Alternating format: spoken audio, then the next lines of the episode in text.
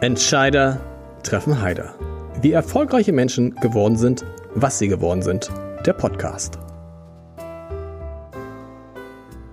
Herzlich willkommen. Mein Name ist Lars Heider und ich gehöre zu den vielen Menschen, die ich kenne, die davon träumen, eines Tages eine Eisdiele eröffnen zu können. Und Eis, das klingt nach, nach viel Spaß, nach entspannten Gästen, nach großen Margen, viel Geld.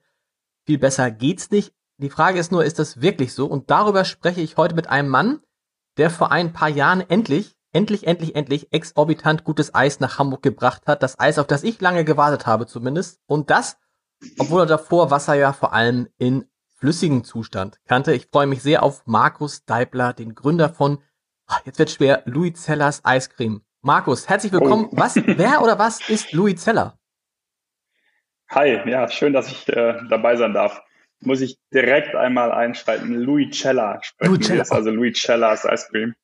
Ähm, ja, wir sind, wir sind einige Leute, die, die Spaß dran haben, richtig gutes Eis zu machen. Und wie du gerade schon gesagt hast, wir haben 2012, 13 eben äh, im Italien Auslandssemester festgestellt, dass es schon irgendwie noch, noch schöner und besser und cremiger und leckerer und spannender geht, als es zu dem Zeitpunkt die meisten in Hamburg gemacht haben.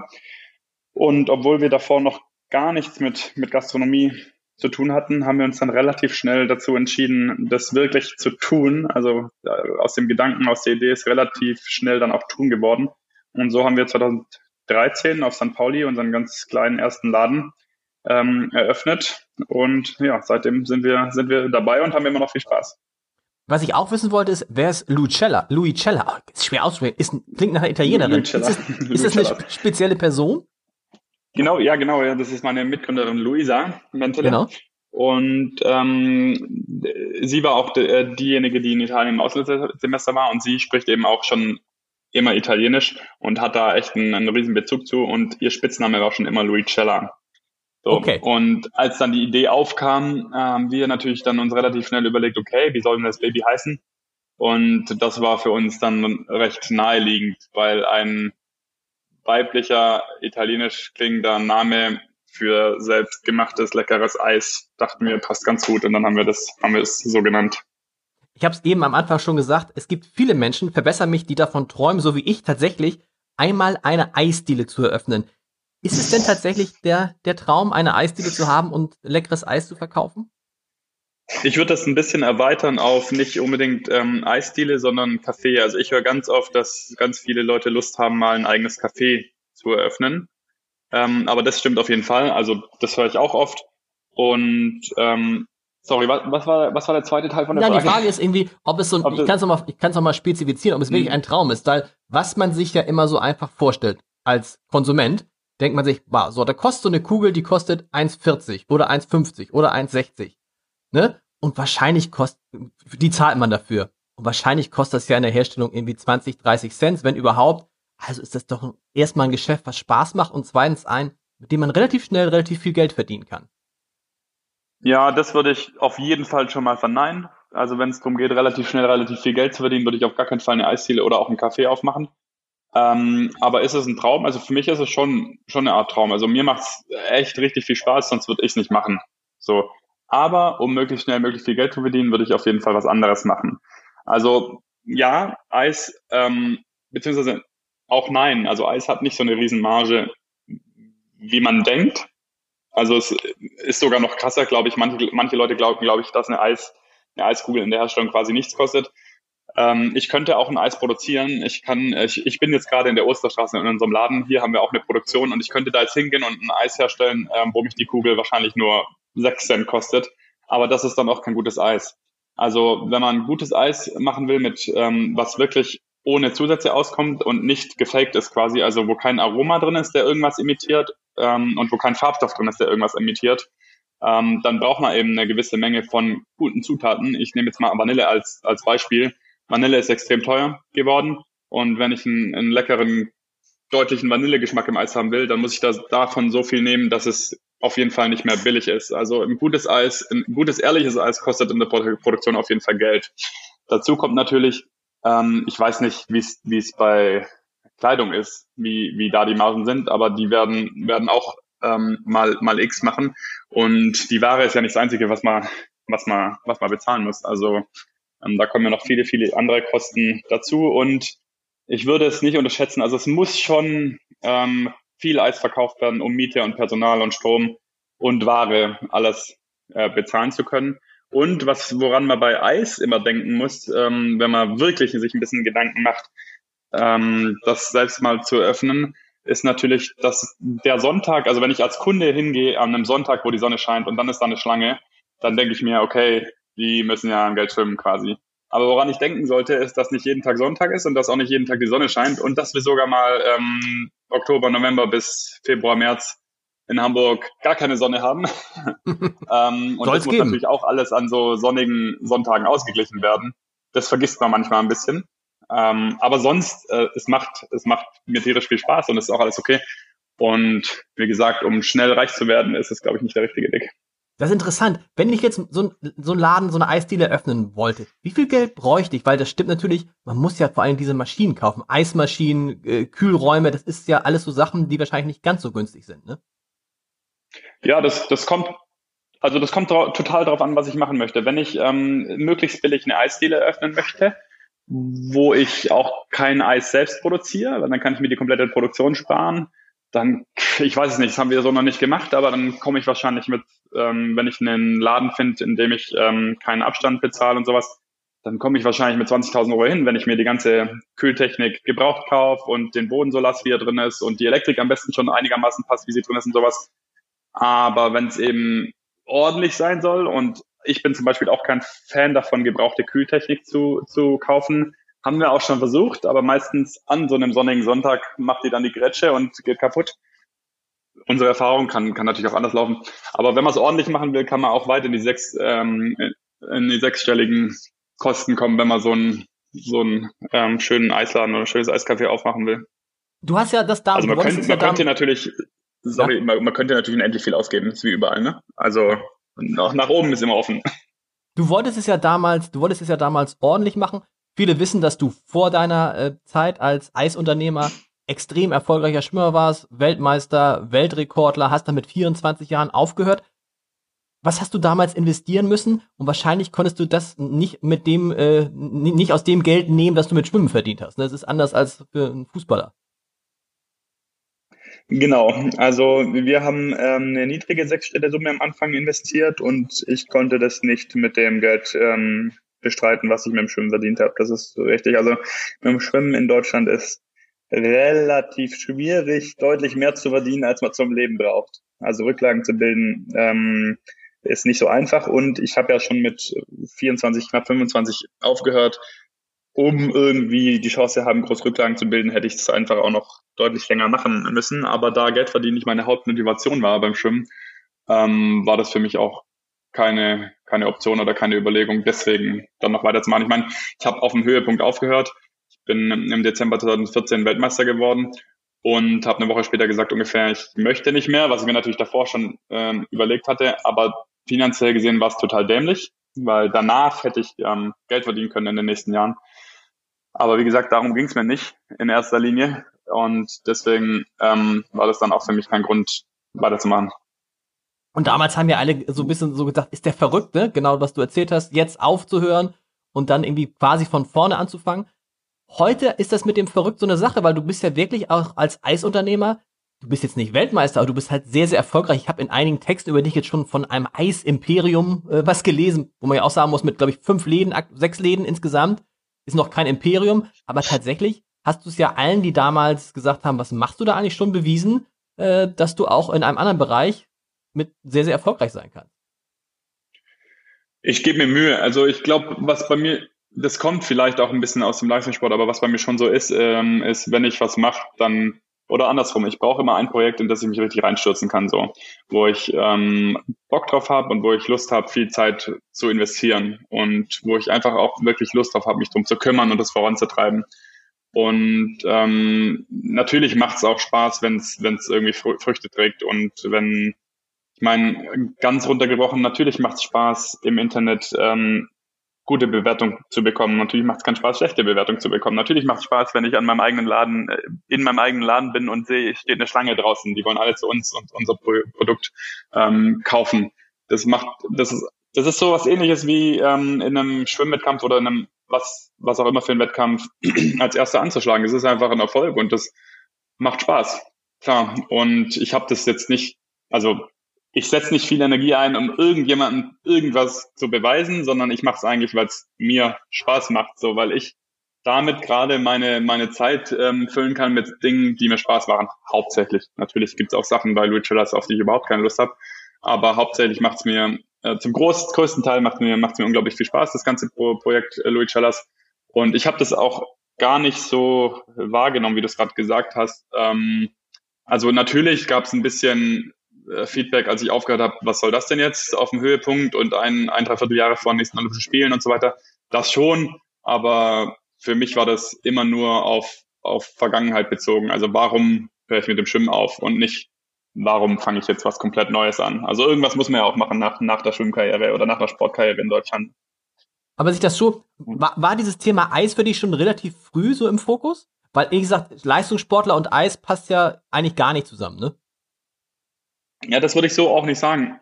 Also, das werde ich auch oft gefragt, durfte ich früher überhaupt dann, also wir haben ja mit dem Eis angefangen 2012, 13 und ich bin bis Ende 14 geschwommen. Und da werde ich oft gefragt, durfte ich in der Zeit, wo ich noch ähm, Profisportler war, überhaupt dann mein eigenes Produkt essen? Und ähm, die meisten gehen davon aus, dass nein, aber natürlich durfte ich. Also wenn ähm, ein Genussmittel, dann macht es auch für Sportler Sinn, ein möglichst natürliches, was nicht voller künstlicher Zusätze ist, die man eigentlich wirklich nicht im Körper haben will. Und das ist wie immer eine Frage der Dosis. Also wir haben so viel trainiert früher, dass es von der Energiebilanz eigentlich völlig egal war, wenn ich ein Eis esse. Also gefühlt, auch wenn ich von wenn ich heute zurückdenke, was ich heute esse und was ich damals gegessen habe, dann habe ich damals eigentlich den ganzen Tag nur gegessen, wenn ich nicht gerade trainiert habe. Ähm, deswegen von dem her, also ich war jetzt nicht, es stand jetzt nicht die Gefahr, dass ich irgendwie groß Fett ansetze, wenn ich jetzt ein paar Kugeln Eis esse. Und ähm, ich habe mich natürlich auch nicht hauptsächlich von Eis ernährt. Also Eis ist ja ein Genussmittel, ist das jetzt nichts, was, was ich brauche, um, um satt zu werden, sondern es ist was, was ich mir gönne, wenn ich mir was Gutes tun will. Und das durften wir, also ich und auch alle anderen, die in der Trainingsgruppe waren oder jetzt noch sind, natürlich auch. Ähm, und deswegen, ja, es ist für mich völlig losgelöst vom, vom Leistungssport. Also das eine hat mit dem anderen für mich nicht, nicht viel zu tun.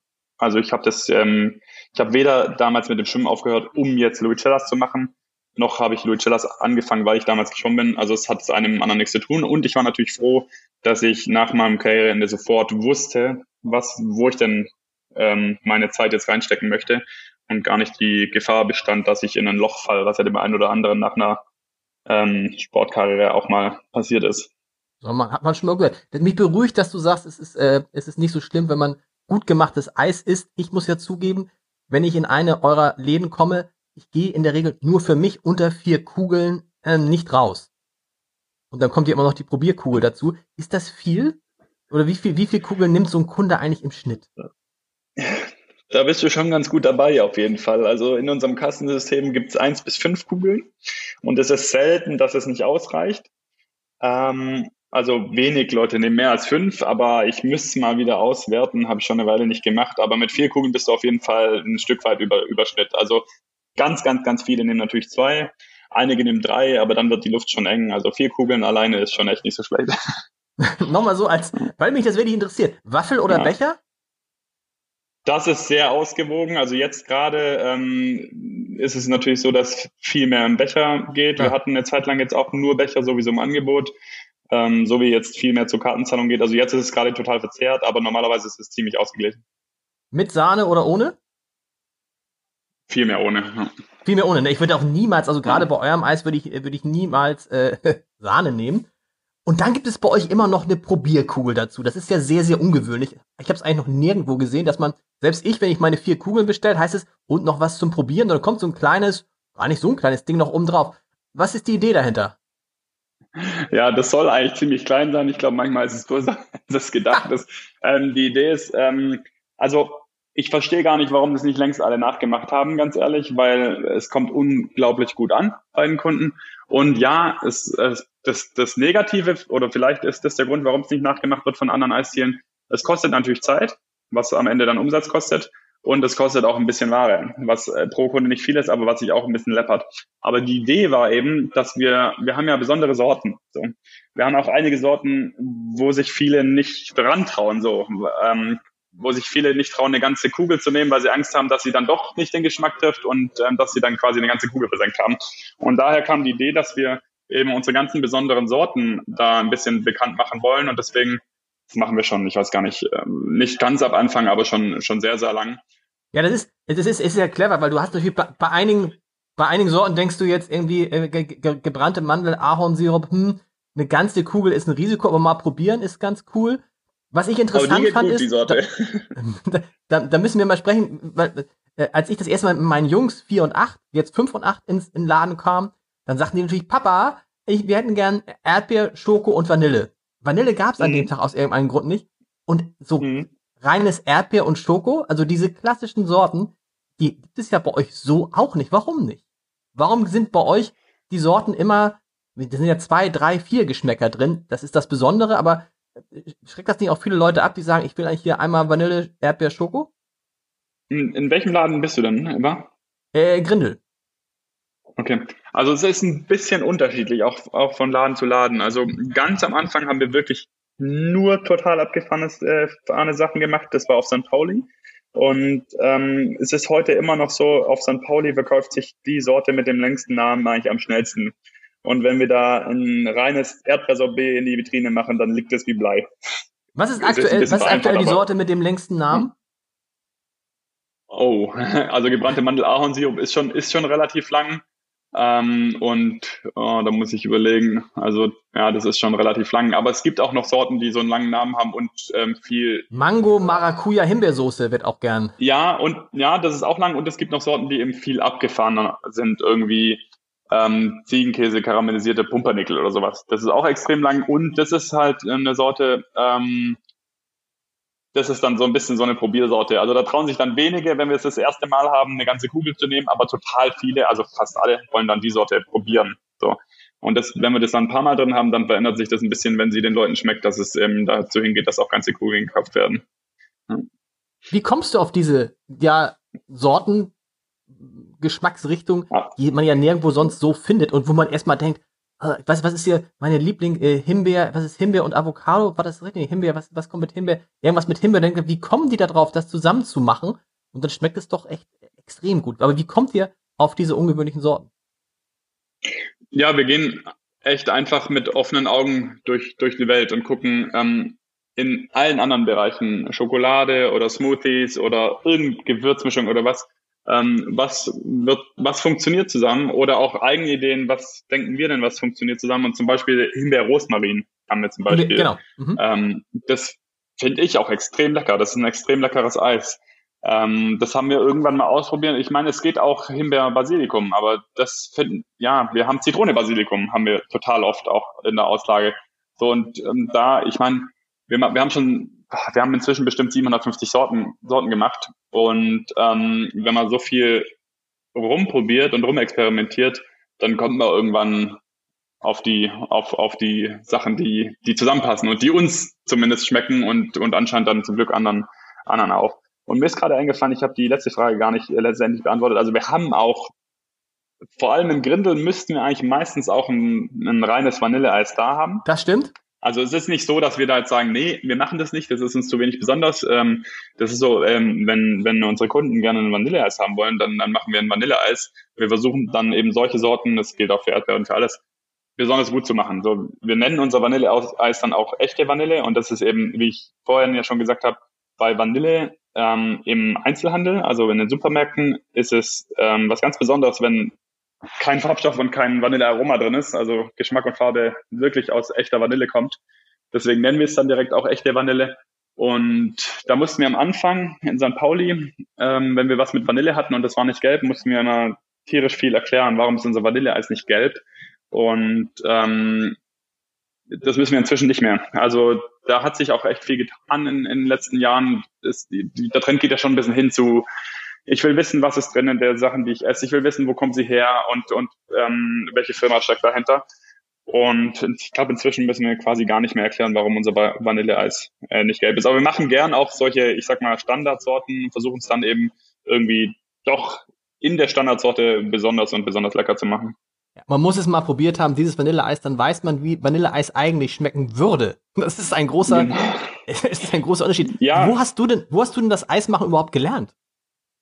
Also nochmal zum Vanilleeis, also ja. wie ich, wie ich schmecken würde, ja, das ist so, das ist so ein bisschen die Frage auch, was man möchte einfach. Ne? Also viele, es ist tatsächlich viele Menschen glauben, dass der Geschmack von Vanillearoma Vanille ist, weil sie es einfach noch nie anders hatten. Und das ist echt ein besonderer Geschmack. Ich kenne den auch. Das ist so, ähm, ich weiß gar nicht, wie ich es beschreiben soll, aber wenn man so ein günstigeres gekauftes Vanilleeis hat, das hat so einen ganz besonderen Geschmack und das ist ähnlich Vanille, aber das ist nicht wirklich Vanille und das ist das, was die meisten Leute unter Vanille ähm, abgespeichert haben.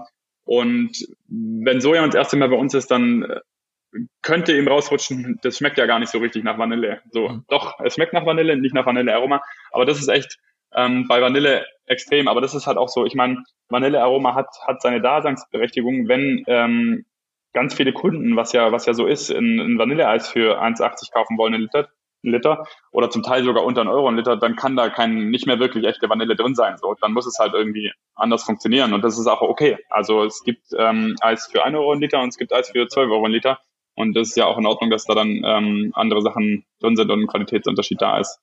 So, ähm, Eis machen gelernt haben wir, da sind wir dann nochmal nach Italien. Also wir haben auch in Deutschland dann Seminare überlegt, ganz am Anfang äh, 2012 und sind auch nochmal nach Italien. Da gibt's ähm, eine Università del Gelato, die, also eine Eis-Uni. Ich weiß gar nicht, warum die sich Uni nennen kann. ist jetzt keine Uni, wie wir, ähm, was wir eigentlich unter Uni verstehen. Aber da kann man Kurse machen. Und da geht's dann eben so drum, da geht's überhaupt nicht drum, was passt zu was, also passt Himbeer zu Rosmarin oder nicht, sondern da geht es darum, ähm, wie lerne ich Eis zu bilanzieren. Also ähm, eine Eissorte wird am Anfang eigentlich immer gerechnet. Also es gibt ein paar ähm, Dinge, die stimmen müssen, damit ein Eis eben cremig wird, weil wir verkaufen es ungefähr bei minus 14 Grad und wenn ich jetzt zum Beispiel Wasser einfriere, dann hat es bei minus 14 Grad keine Cremigkeit mehr. Es ist ziemlich hart. Also wie schaffe ich es, dass ähm, ein Eis physikalisch einfach funktioniert und in der Vitrine, wenn ich eine Kugel daraus formen will, auch so formbar ist und ähm, dann auch im Geschmack und im Mundgefühl so ist, wie ich es wie ich's haben will.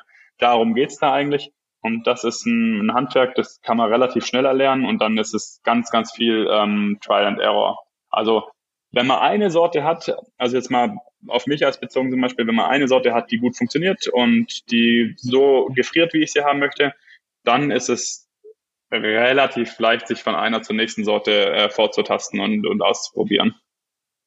Du bietest ja dieses Wissen, was du da äh, gelernt hast, bietest du jetzt ja auch in Workshops quasi für Menschen wie mich an, die sich mit Eis oder einem Eisladen selbstständig machen wollen. Und das für 990 Euro. Das klingt jetzt relativ wenig, wenn man da erfährt, wie es geht. Das ist voll wenig.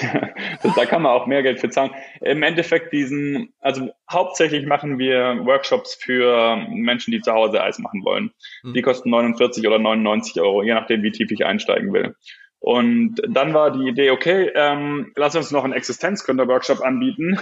Ähm, das können wir echt auch gerne machen. Ich meine, äh, bevor es jemand anders macht, mache ich es mach ich's, mach ich's auch gern und das das Wissen, das ist schon rauszukriegen. Ähm, ganz ehrlich, war ganz am Anfang, wir stellen jetzt noch einen Existenzgründer-Workshop auf die Seite. Dann gibt es quasi drei Stufen zu wählen. Das ist immer besser, als wenn es nur zwei gibt. Okay. Das war eigentlich ähm, das Ding. Aber ähm, also wir haben so, also was wir heute da machen, wir haben den auch schon gemacht, den Existenzgründer-Workshop, dass wir eben wirklich versuchen, dass derjenige oder diejenige, die, die das bei uns bucht, ganz viele Fettnäpfchen auslassen kann. Also da geht's dann nicht nur, also das kann auch derjenige dann bestimmen, um, um was genau es dann oder wo der Schwerpunkt liegt. Aber es gibt so viele Fettnäpfchen äh, nicht, also ganz weg von Eisproduktion auch schon. Also wie richte ich mein Eislabor ein, damit es ähm, lebensmittelrechtkonform ist und HACCP-konform, aber auch damit es dann im Ablauf gut und schnell und komfortabel funktioniert. Brauche ich unten an der Vitrine noch ein Waschbecken? Auf welche Seite kommt die Portionierspüle? Welche Maschinen sind denn gut? Also es gibt ja auch unendlich viele Maschinen auf dem Markt, mit welchen haben wir äh, gute Erfahrungen, zum Beispiel bei Tiefkühlschränken. Es gibt unendlich viele Tiefkühlschränke und wir haben inzwischen eine Marke gefunden, mit der wir klarkommen. Wir haben eine andere Marke ganz am Anfang, die hat zwei, dreimal im Sommer und das hatte sie jetzt irgendwie vor ein paar Tagen wieder. Ein Aussetzer, da geht das Ding aus. ähm, über Nacht und am nächsten Tag hat man dann ähm, Spaß, wenn man, wenn man eben ein paar Schalen Eis entsorgen darf. Und also eher so Erfahrungswerte auch. Und das ist schon, das wäre wertvoll gewesen, hätten wir es am Anfang irgendwo so machen können. Aber das ist nicht unser, unser Hauptding. Also unser Hauptding sind unsere, unsere Läden und die Workshops für, für ähm, Menschen, die zu Hause ich hätte jetzt gedacht, dass ihr wollen. vielleicht in diesen Workshops dann neue äh, Leute sucht, die vielleicht auch dann euer System im Franchise weitermachen. Wie ist es bisher? Sind das alles die sechs Läden, fünf in Hamburg, einen in Lübeck? Sind das alles eure Läden oder gibt es da auch schon welche im Franchise? Das sind alles ähm, unsere. Und also wir haben, das, das war tatsächlich die Überlegung und wir hatten tatsächlich auch schon einen Franchise-Vertrag ähm, in der Schublade. Und wir haben da keinen Stress mit. Also erstens wollten wir selbst noch ein paar Läden aufmachen, um wirklich ähm, raus, rauszufinden, wie es funktioniert, worauf kommt es an, äh, in Lage, in Fläche, in wie sieht der aus, wie muss ich machen, wie, wie, wie richte ich ihn ein. Also dass wir da selbst wirklich, wirklich, richtig äh, Profis drin sind, wie funktioniert ein Eisladen, wo und wie funktioniert ein Eisladen. Und ähm, dann wir sind äh, bereit für Franchise im Endeffekt. Also wir können das Eis, was es dazu braucht, produzieren und wir können auch das Wissen, was es dazu braucht, vermitteln. Und wir haben keinen Stress. Also wir wollen das auch nur mit Menschen machen, ähm, die ich quasi auch als Filialleitung anstellen würde. Also es gibt jetzt nicht irgendwie so einen Plan, dass du sagst, wir möchten in den nächsten, in den nächsten drei, vier, fünf Jahren in Hamburg noch zehn Läden eröffnen oder so. Das muss ich, das ergibt sich dann wir haben auf jeden Fall Lust, noch neue Läden zu eröffnen und ja, ähm, ein Stück weit ähm, müssen wir nicht äh, Läden eröffnen. Jetzt müssen wir sowieso erstmal gucken, wenn jetzt die Gastronomie zwei Jahre ein bisschen eingeschränkt ist, was ich nicht hoffe, aber was ich gerade auch nicht ausschließen würde, dann macht es keinen Sinn, gerade neue Läden zu eröffnen. Und sonst, ähm, wir, das, ja, wir wissen, glaube ich, inzwischen schon, welche Lagen für uns Sinn machen und welche nicht. Und das sind dann äh, sehr spät, also wir wissen sehr genau, wo wir hin müssen, glaube ich. Und da muss natürlich auch erstmal ein Laden frei sein. Also. Ja, aber du sagst, du sprichst gerade an Gastronomie, da geht es um Corona. Ich bin ja immer froh, wenn ich mal einen, Podcast habe, wo es nicht oder wenig um Corona geht. Seid ihr von Corona denn auch stark betroffen? Weil ihr, ihr könnt ja einfach Eis, kann man sich ja einfach holen. Äh, da kann man Abstände einhalten. Das ist doch eigentlich so ein Geschäft, was auch jetzt immer geht. Man sagt ja nicht umsonst, Eis geht immer. ja, kriegt eine ganz neue Bedeutung, das Sprichwort.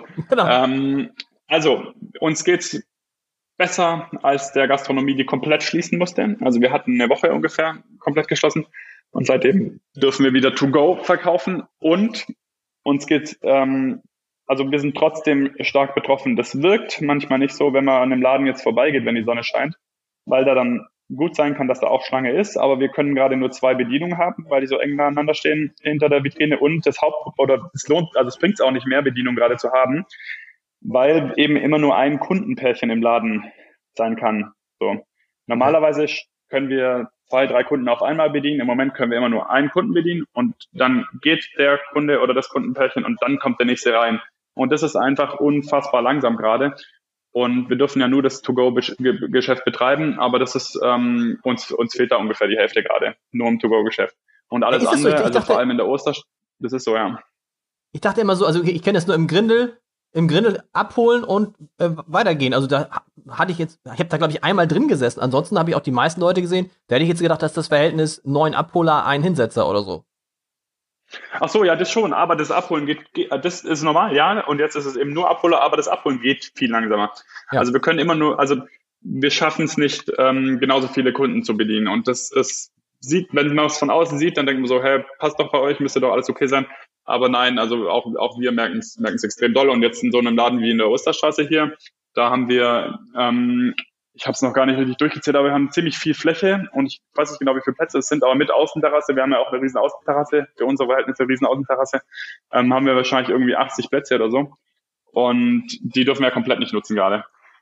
Deswegen, ähm, wir leiden schon auch. Also da habe ich auch einen Eindruck tatsächlich, inzwischen stellt sich so bisschen ja, ich, manchmal habe ich den Eindruck, es stellt sich so ein bisschen Normalität ein oder eine neue Normalität oder Leute gewöhnen sich dran. Aber ähm, also auch für den restlichen Einzelhandel hier an der Osterstraße oder auch für den kompletten Einzelhandel, der ja wieder geöffnet haben darf, ähm, unter mit, mit ein paar Vorschriften. Also auch so wie es jetzt ist, wird es nicht lange funktionieren. Also ich will jetzt nicht sagen, es soll jetzt alles wieder aufmachen dürfen, das müssen andere beurteilen, wie das, wie das funktioniert. Da gibt es ja noch eine andere Seite, die betrachtet werden muss. Aber für einen Handel oder für, für die Wirtschaft, die hier Einzelhandel betreibt, ist es so kein Dauerzustand auf jeden Fall. Deshalb weg mit Corona. Eis geht immer. Ähm, das sagt man ja auch deswegen, weil sozusagen nach, nach dem Essen kann man immer noch ein Eis essen. Und was mir auffällt, dieses Produkt, was ihr habt, ist relativ preiselastisch oder täuscht das? Also ich erinnere mich natürlich auch noch an Zeiten, an denen die Kugel Eis 50 Cent kostete. Und aber ich habe auch kein Problem damit, 1,40, 1,60, 1,80 zu bezahlen, auch 2 Euro, wenn die Qualität stimmt. Merkt ihr das auch? Ähm, dass die Leute bereit sind, einen Preis zu bezahlen oder was merken wir? Nee, dass die Leute auch bereit sind, einen höheren Preis zu bezahlen. Also früher hätte man ja gesagt, ja. 1,60 Euro für eine Kugel, bitte, oder 1,40 für eine Kugel. Guck mal, ich weiß gar nicht mehr, was, was kostet die Kugel bei euch? 1,40, 1,60? Bei uns kostet sie 1,60. 1,60 siehst du. Ähm, und ja. War aber mal 1,40, habt ihr irgendwie, nee, genau. War auch mal 1,10, genau, glaube ich. War ne? mal 1,40. Nee, 1,10 war es nie, 1,20 am okay. Anfang, ganz am Anfang. Ähm, und da haben wir dann gemerkt, damit kommen wir nicht hin. Also, ja, wir merken, dass die Leute bereit sind, das zu bezahlen, sonst wird es uns nicht geben oder nicht mehr geben. Und ähm, das, das Interessante bei, bei dem Eiskugelpreis, äh, finde ich, ist, dass bei einer Eiskugel, da weiß wirklich jeder, was eine Eiskugel in seiner Kindheit gekostet hat. Und wenn es 30 Pfennig waren oder so. Ja.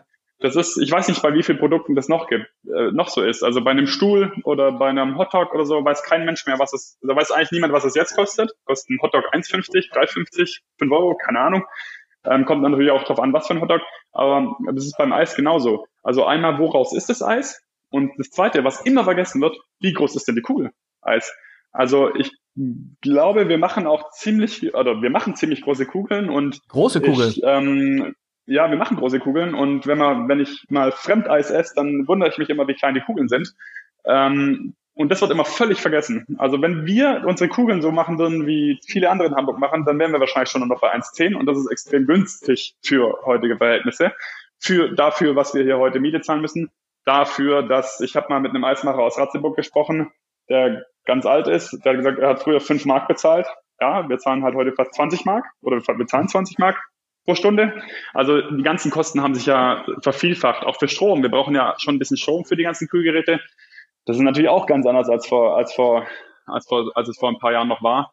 Deswegen, ähm, ja, wir sind froh. Wir sind froh, dass die, die Leute bereit sind, 1,60 Euro für eine Kugel Eis zu bezahlen.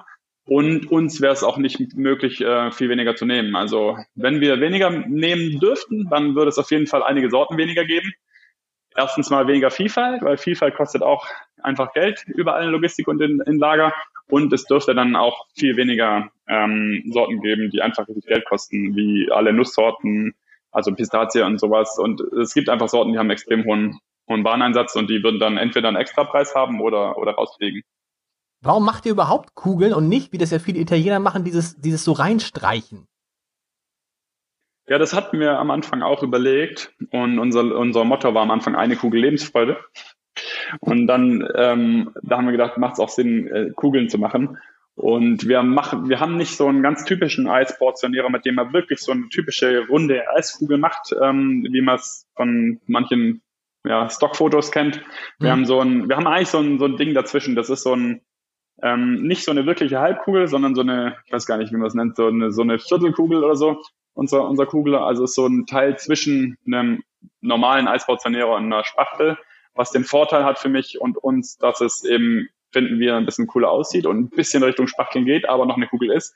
Was den Nachteil hat, ähm, dass die Kugelgröße nicht so gut genormt ist und die Kugel damit auch mal äh, größer wird, als sie sein sollte. Das, das, das spielt schon eine Rolle. Ich habe irgendwo gefunden von dir, du hast mal irgendwo gesagt, irgendwie, man muss so in einem im Monat 25.000 Kugeln pro Eisdiele verkaufen, damit sich das lohnt. Da sieht man halt also, dass auch 5 Gramm pro Kugel dann am Ende des Monats einen richtig den großen Unterschied machen können, ne? in die eine oder die andere Richtung, was die äh, Kosten angeht. Das, ja, auf jeden Fall. Also ähm, 5% Wareneinsatzunterschied ist am Ende ähm, äh, ein richtiger Unterschied. Also wie gesagt, man muss schon gucken, dass man überhaupt, also es ist nicht so einfach überhaupt Geld zu verdienen mit einer mit einer Eisdiele. Also da muss schon wirklich ähm, Eis rausgehen, damit man alle Kosten decken kann. Und äh, das heißt, wenn man es gut macht, dann bleibt ein bisschen was übrig, aber wenn dann auf einmal ähm, der Wareneinsatz 5% hochgeht oder so, dann, dann wird's wird's schon irgendwann eng. Also da muss man schon ein bisschen gucken, dass es, dass es hinkommt. Früher als Kunde hätte ich auch gesagt, ja, ob die Kugel jetzt ein bisschen größer oder ein bisschen kleiner ist, Wen interessiert's? Die Ware an sich ist doch eh nicht so teuer, hätte ich als Kunde wirklich auch gedacht. Aber in der Masse, wenn das dann eben wie du sagst, 25.000 Kugeln sind oder so, dann macht es einen richtigen Unterschied, ja. Klar. Deshalb seid ihr auch, was 2007 in die Höhle der Löwen gegangen und habt da einen Deal gemacht mit dem berühmten Frank Thelen, der, verbessere mich, für 20% eurer Firma 120.000 Euro damals bezahlt hat. Hat sich der Deal gelohnt? Das ist alles richtig und ähm, das ist natürlich extrem schwer, jetzt ähm, das zu, zu bemessen, aber ich würde schon sagen, dass er sich gelohnt hat. Ähm, ich bin auch froh mit der Wahl. Also wir hatten ja drei Löwen, die uns ein Angebot gemacht haben. Ich bin happy äh, damit, dass wir Frank Thelen gewählt haben. Er ist immer noch dabei. Wir haben immer noch regen Austausch. Ähm, und ich meine, zaubern kann, glaube ich, auch keiner von den Löwen. Und die Hauptarbeit muss man immer noch selbst machen, auch wenn man bei Höhe der Löwen war und einen Investor bekommen hat. Aber das war mir, es ist, glaube ich, nicht allen, aber das war mir auch davor klar. Und die, also Frank und sein Team greifen eben in allen Themen unter die Arme, wenn sie, wenn sie können. Und wenn ich es einfordere oder wenn ich nachfrage, ähm, deswegen würde ich schon sagen, dass es sich für mich gelohnt hat und für Louis Cellas gelohnt hat, bei die Höhle der Löwen mitzumachen, auf jeden Fall, ja. Wie wichtig, also das ist ja vor allem das Geschäft mit, mit euren, darf man sagen, Fertigprodukten, ist jetzt also mit abgefülltem Eis zum, zum Mitnehmen, die man in Supermärkten kriegt und mit dem Eismix. Was macht es denn, diese beiden, diese beiden Bereiche, wie, wie, wie, was machen die bei eurem Umsatz aus? Wie groß ist der Anteil dieser beiden Bereiche an eurem Umsatz? Bis letztes Jahr war es grob Hälfte aus unseren Läden, Hälfte aus dem Einzelhandel. Okay. Und dieses Jahr, wir haben zwar nur Läden aufgemacht, sollte es dann ein bisschen mehr werden aus den Läden. Das steht natürlich gerade ein bisschen in den Sternen, ob das jetzt auch so sein wird, aber ähm, es sollte jetzt eigentlich eher so, weil es sind halt, also vor allem auch hier, wie gesagt, die Osterstraße ist ein ziemlich großer Laden. Ähm, dieses Jahr hätte es eher so Richtung 70, 30 gehen sollen. Okay. Kann ja noch kommen, der Sommer kommt ja noch. Also das ist ja wahrscheinlich. Ja. Viel, das, das, Hauptgeschäft ist natürlich, wann, wann, wann geht das los? Es geht wahrscheinlich früher los, als man denkt. So März? Oder wann, wann ist so, wann, wann geht diese Eissaison los? Ja, das ist total wetterabhängig. Wir sind Saison und total wetterabhängig. Also es ist nach dem Winter in Hamburg. Wir hatten ja dieses Jahr nicht wirklich einen Winter. Ne? Also wir hatten, glaube ich, gefühlt hatten wir drei Nächte unter 0 Grad und sonst war es die ganze Zeit 5 Grad. Also wir hatten nicht wirklich einen Winter, aber trotzdem ähm, im Februar hat es nur geregnet wenn eine Wetterperiode ist, die so ist, was es, was die meisten Leute unter schlechtem Wetter verstehen, also keine Sonne, Nebel, bewölkt, kalt, so wie im Winter eben, dann sind die Leute echt ausgehungert. Dann reichen im, im Februar reicht ein Tag mit 14 Grad und Sonne, dann haben wir, haben wir eine Schlange. So, das muss aber nicht im Februar sein, das kann auch Mitte März sein. Es kann aber im März auch noch schneien, dann kommt natürlich auch keiner und, und isst ein Eis. Aber man kann schon sagen, Anfang März machen wir die Läden auf und normalerweise im Schnitt ähm, funktioniert es dann auch schon einigermaßen. So. Ah, ah, Wenn es so wie, ich glaube 2018 hat es an Ostern nochmal geschneit, dann ist natürlich noch eine Woche ein bisschen tote Hose, wenn es schneit. Und am Ende ist es so vom Jahr, wenn, ähm, also bis Ende Oktober machen wir eigentlich mindestens normales Eisgeschäft. Und das funktioniert. 2018 hatten wir diesen, ich weiß gar nicht, äh, ist es offiziell ein Jahrhundertsommer, ich sag mal Jahrhundertsommer, ja. es war echt richtig, richtig gutes Wetter. Und ähm, das ging bis Mitte Oktober durchgängig eigentlich, dass das Wetter einfach gut war und warm. Und dann geht's auch bis Mitte Oktober. Wenn aber so wie, ich glaube, das war jetzt 2019, ähm, Mitte September oder sowas mal eine Woche richtig schlechtes Wetter ist, dann haben sich die Leute geistig auch äh, in Winter verabschiedet und dann holen wir uns danach auch nicht mehr davon. Also da kommen wir da nicht mehr auf den äh, Stand von, von vor, der, vor der Woche schlechtem Wetter. Also Wobei es ist so März ja, bis Oktober. Ja, genau. Ihr habt doch dann aber durch, also will ich sagen, durchgehend geöffnet, aber ich erinnere mich auch noch, dass ich im November und Dezember bei euch noch Eis gegessen habe. Oder ist es, äh, es tut, tut sich da meine Erinnerung ein? Nee, das stimmt schon. Also März bis Oktober ist so Sommersaison, je nachdem, wie es am Anfang und am Ende des Wetter ist. Und ähm, im Winter haben wir manche Läden geschlossen. Also unser erster Laden in St. Pauli, ähm, das ist wirklich ein reiner To-Go-Laden, den haben wir dann geschlossen, November bis Februar. Und ähm, die Osterstraße, Griddelhof, Lange Reihe, also da, wo wir auch ein bisschen Sitzplätze anbieten können, die ähm, haben wir jetzt auch im Winter geöffnet, ja. Genau. Zwei, vielleicht noch zwei Fragen. Ich habe irgendwo auch gefunden, dass du dir am Anfang deiner Karriere als Unternehmer einen Stundenlohn unter Mindestlohn gezahlt haben solltest. Weiß nicht, ob das stimmt, ich habe es irgendwo gelesen. Wie ist das heute? Wie bezahlst du dich denn selber? Weil deine Mitarbeiter musst du ja so bezahlen, wie du sie bezahlen musst. Wie ist es bei dir selber? Ich, ähm, ich weiß gar nicht, habe ich, also habe ich das schon mal gesagt mit am Anfang? Ich habe am Anfang mir gar keinen Lohn ausgezahlt. Ach so, okay. Also, ja. okay. ähm, noch? Also die, ist auch, ist also aber auch ein Stunden, Stundenlohn ja. oder Mindestlohn, genau. Das ist auch ein Stundenlohn oder Mindestlohn, ja. ähm, genau. Inzwischen ist es, ist es so, dass es, dass es okay ist. Also es ist immer noch, ich habe es nicht ausgerechnet. Ähm, meine jetzt Frau sagt ab und zu, dass ich einen beschissenen Stundenlohn habe, weil ich eben viele Stunden mache. So. Also es ist insgesamt ein Lohn, von dem kann ich leben, das ist in Ordnung. Das ist nichts, womit ich jetzt Riesensprünge mache und mir, mir eine goldene Nase anspare, das auf jeden Fall nicht. Aber es ist in Ordnung für mich. Ähm, ich muss auch jetzt gerade nicht, nicht viel mehr Geld haben. Ich kann mein Leben bestreiten und ähm, habe Spaß an dem Projekt. Das ist für mich das, was okay ist. Aber also ich sag mal so, meine, meine Frau ist Lehrerin und hat auf jeden Fall pro Stunde deutlich mehr als ich. Habt ihr denn die Kredite aus der Anfangsphase, sind die abbezahlt oder äh, wahrscheinlich habt ihr neue Kredite aufgenommen, das heißt, man ist als Unternehmer hat man immer irgendwie Schulden, ne? Geht gar nicht anders. Wäre auch wär wahrscheinlich auch unklug. Ja, also wir haben, wir haben die Läden dieses Jahr jetzt auch nicht, äh, leider auch nicht aus dem Cashflow aufmachen können. habt ihr da mal überlegt, jemanden reinzunehmen? Hat Frank Thelen mal gesagt, sag mal, ich würde mich auch interessieren. Oder nee, er ist ja auch an den Läden beteiligt, richtig, ne? Er ist ja nicht, oder ist er nur an dem, ist, sozusagen an dem Supermarktgeschäft genau, ist am beteiligt? kompletten, nee, er ist an, an dem kompletten äh, Geschäft, also an der kompletten GmbH beteiligt. Ja.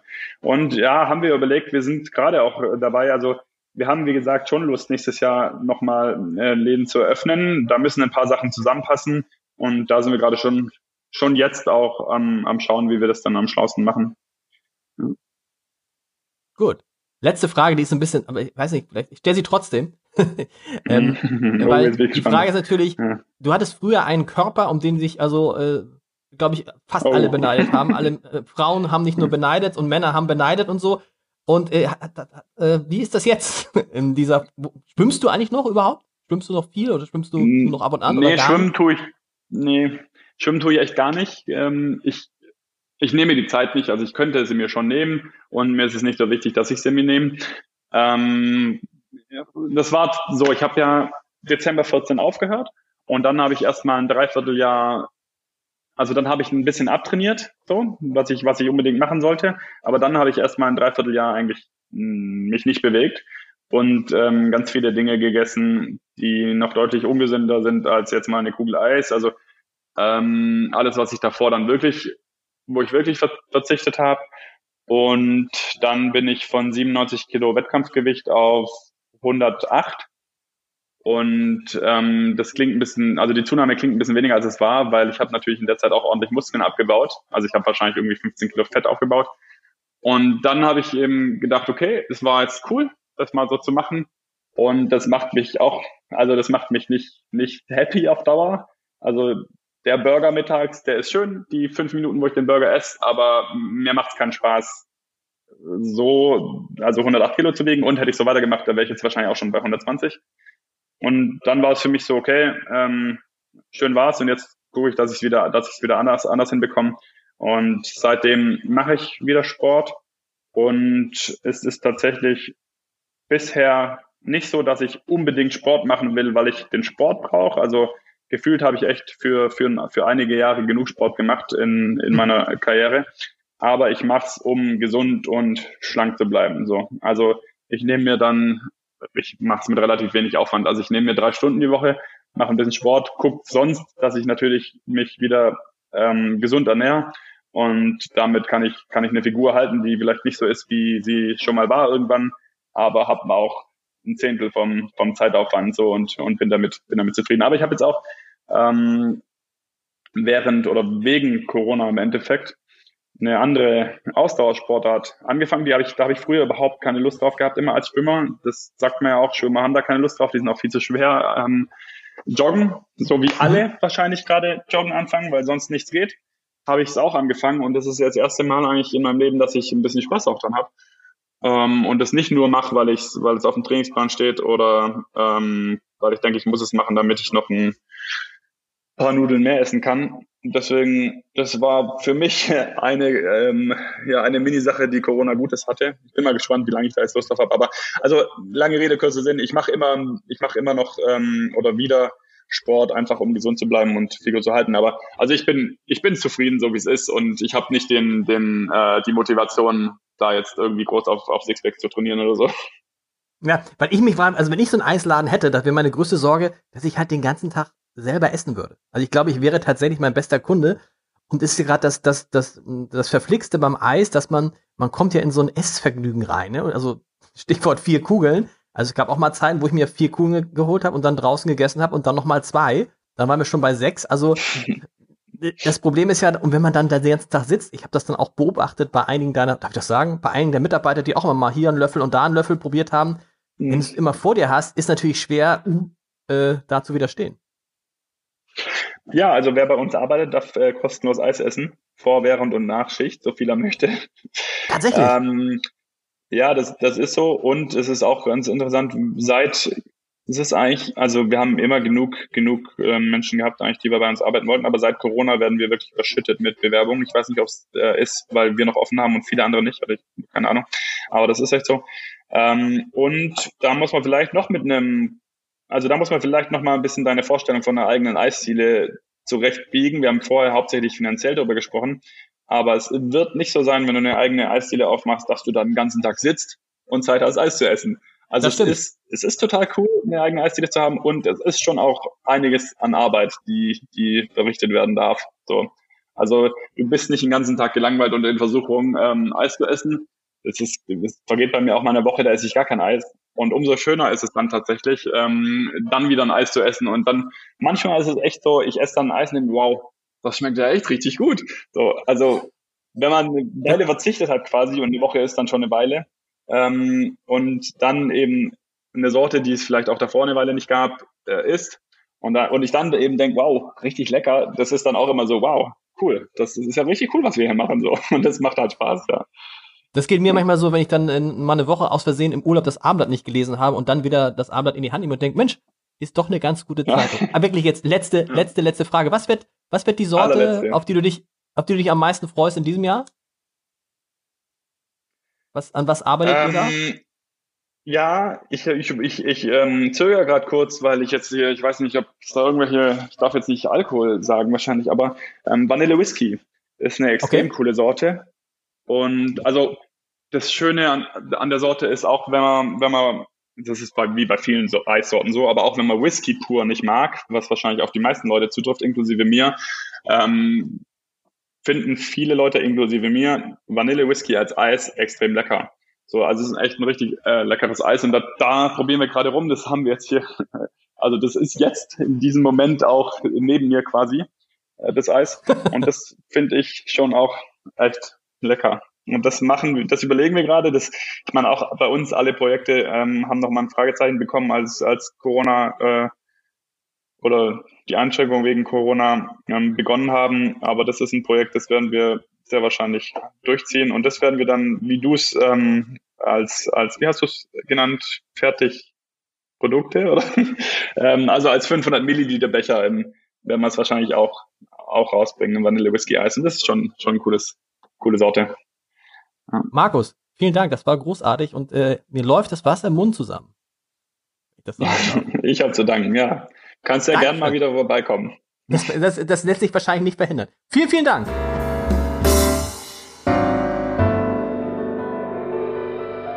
Weitere Podcasts vom Hamburger Abendblatt finden Sie auf abendblatt.de slash podcast.